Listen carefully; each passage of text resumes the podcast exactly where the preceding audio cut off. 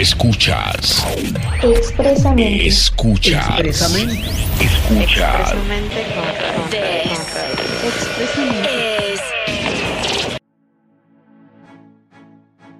Hola, hola mi gente maravillosa. Estoy contenta de estar compartiendo con ustedes una vez más. Así que quien les habla, Roymar Rodríguez, coach con PNL desde Bogotá, Colombia. Esto es expresamente con Roy.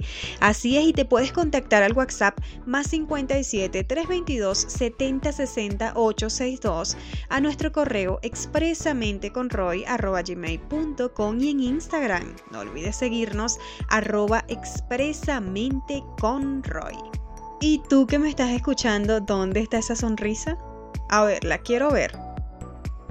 Exacto, a sonreír cada día porque de esa forma le ganamos un paso a la vida en tantas preocupaciones, en tantos problemas que hay constantemente. Pero no vengo a hablarte de eso, así que no, no, no, no vengo a hablarte de nada de eso, de los problemas, nada. Olvídalo por un momento mientras estás haciendo lo que estás haciendo, conduciendo, eh, cocinando, no sé qué estarás haciendo en este momento, pero sonríe. Hoy vamos a estar hablando sobre, tarán, tarán, no te juzgues por tu pasado. ¿Cuántas veces te has arrepentido de tus actos y decisiones pasadas? Muchísimo, poco. Bueno, ese remordimiento puede afectar muchísimo tu vida y de eso vamos a estar hablando un poquito hoy acá. ¿Cuántas veces al día recuerdas el pasado? Comienzo con esa pregunta. La otra es, ¿cuánto tiempo inviertes en analizar lo que hiciste, lo que dejaste de hacer o lo que pudiste haber hecho un poco mejor? Y sobre todo, cuánta crítica destructiva, escúchese bien, es una crítica destructiva que pues hay en esos pensamientos sobre un tiempo ya inexistente. Así que no te juzgues por tu pasado, tú ya no vives ahí. La mayoría de nosotros tenemos el hábito de rememorar nuestras vivencias, actos y decisiones anteriores con mucha frecuencia. Sin embargo, desafortunadamente, no lo hacemos desde el amor. No recordamos todos esos episodios con amor, sino desde una perspectiva muchas veces despiadada. Somos despiadados con nosotros mismos. Escudriñamos nuestro pasado con, una lupa, resaltando cada fallo y, y haciéndonos como una exigencia de perfección que es súper cruel y muy poco realista, aunque usted no lo crea. Y yo acá pensando, ¿por qué somos tan poco autocompasivos? La realidad es que no somos conscientes del daño tan grande que nos hacemos pensando en cosas que ya pasaron. Miren, es que criticamos tan fuerte nuestro, nuestro pasado y creemos que estamos aprendiendo algo del mismo, pero de una forma cruel. Claro que sí, aprendemos de nuestros errores y tratamos de no volverlos a, a cometer, de eso se trata pero creemos que al arrepentirnos o culparnos constantemente por lo sucedido, estamos como que pagando una deuda. Sin embargo, el mayor aprendizaje viene cuando dejamos de juzgar a nuestro yo del pasado y nos reconciliamos con él. El primer consejo es que no te culpes. La culpa es la herramienta más poderosa de nuestro ego para mantenernos anclados en el pasado. Nos sentimos culpables por haber herido a alguien, por haber permitido que nos hicieran daño a nosotros, por no tomar las mejores decisiones, nos preguntamos cómo pudimos actuar de aquel modo y nos reprochamos continuamente el no haberlo hecho mejor. Eso pasa. Sin embargo, antes de caer en la culpa, recuerda siempre que hiciste lo mejor que pudiste. No pudiste haber actuado de modo diferente con el nivel de conciencia que tenías en aquel momento. Lo que hiciste fue lo único que podías hacer con lo que sabías en aquel entonces, con lo que eras y las circunstancias en las que estabas.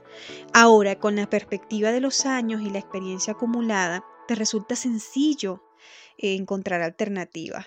pero la claridad viene siempre después de las lecciones y no antes, lamentablemente es así. Si tú en estos momentos eres capaz de ver el pasado desde otro ángulo, es precisamente gracias a tus errores anteriores. Así que celebra tu toma de conciencia, pero no caigas en la trampa de culparte. Hoy, recuérdalo siempre, sabes lo que entonces no sabías y hiciste lo que pudiste.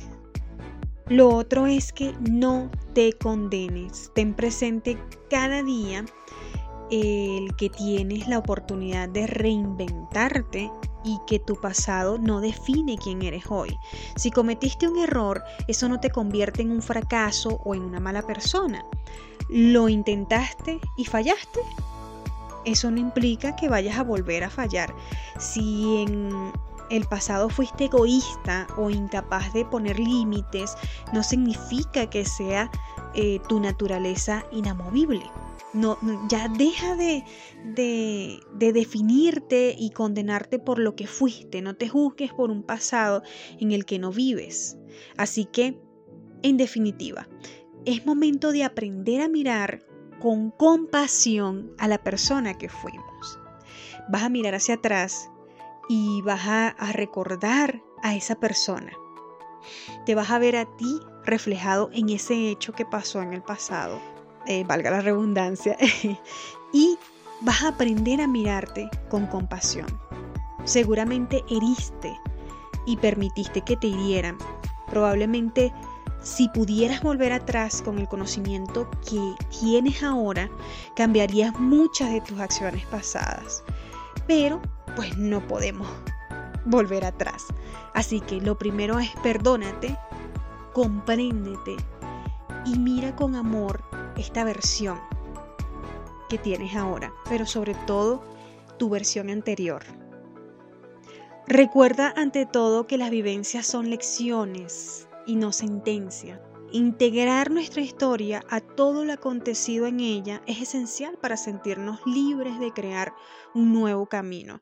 La culpa, los remordimientos y la autocrítica constante nos atan a momentos dolorosos tú quieres deshacerte de esos momentos dolorosos, pues corta, corta, corta eso. Así que no te condenes a vivir en un tiempo que ya pasó. Reconcíliate contigo y permítete seguir adelante. Ahora estás en disposición de trabajar para ser una persona diferente. Ya no vives en el pasado. Intégralo, por supuesto, aprende de él y continúa. Yo también cargué con mi pasado, con culpas y el hecho de no poder haber hecho una cosa, de poder haber cambiado otra, de haber actuado distinto, pero bueno, son circunstancias las cuales, como lo dije hoy, nos permiten crecer. Y pues no tenemos el conocimiento que teníamos hace tiempo atrás. Así que corte eso y hoy respiro con paz. Espero que eso sea de gran ayuda para ti, que tengas el mejor día de tu vida, una hermosa semana, sea cual sea el día que me estés escuchando, pues te deseo lo mejor del mundo. Un abrazo gigantesco y pues gracias, gracias por escucharme. Nos escuchamos la próxima semana. Expresamente